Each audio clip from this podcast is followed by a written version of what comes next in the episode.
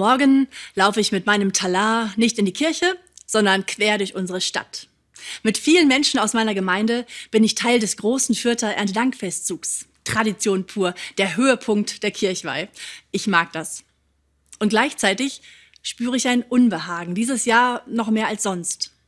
Ist es alles ein bisschen zu viel Nostalgie, die romantische Erinnerung an die heile Welt? Ist diese Zeit nicht vorbei, als wir noch leicht und bedenkenlos das Erntedankfest gefeiert haben, weil Umweltschutz nur ein nettes Nebenthema war?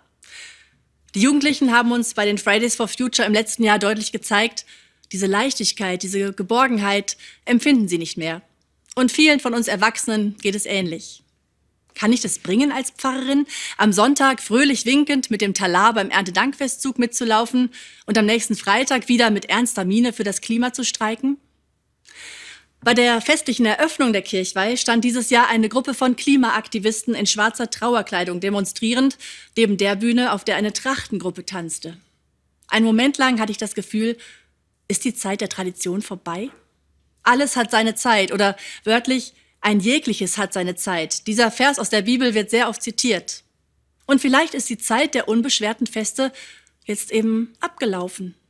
Müsste ich als Pfarrerin womöglich sogar als Erste sagen, merkt ihr es nicht? Alles hat seine Zeit. Säen hat seine Zeit, feiern hat seine Zeit. Und jetzt ist die Zeit fürs Sorgen machen. Freunde, die Hütte brennt. Es geht jetzt um Wichtigeres als um mit Obst und Gemüse geschmückte Altäre und fröhliche Erntedankfeste.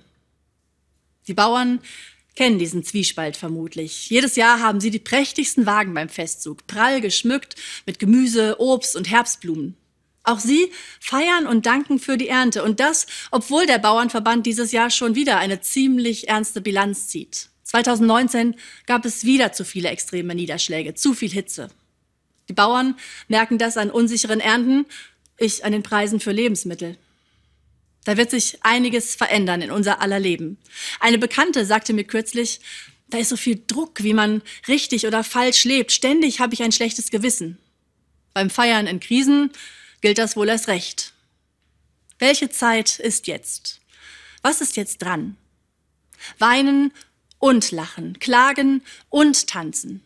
Die Bibel stellt beides nebeneinander und genau so erlebe ich es in meinem Leben ja auch. Immer dieses ganze Durcheinander und Miteinander von Freude und Leid.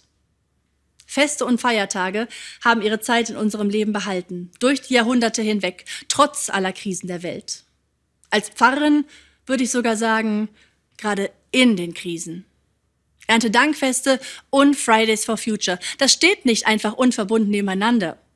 Vielmehr habe ich die Erfahrung gemacht, gerade wenn ich bei Festen dankbar und fröhlich genieße, mich beschenken und begeistern lasse, dann nehme ich daraus die Energie, christlich gesagt, den Geist dafür mit, mich in der Welt zu engagieren. Bei der Kirchweiheröffnung habe ich übrigens noch gesehen, wie Besucher in Dirndl und Lederhose auf die Klimaaktivisten zugingen und ihnen auf die Schultern klopften. Gut, dass ihr da seid. Wir unterstützen euch. Dankbar feiern, genießen und genau aus diesen Erfahrungen heraus die notwendigen Veränderungen angehen zu können.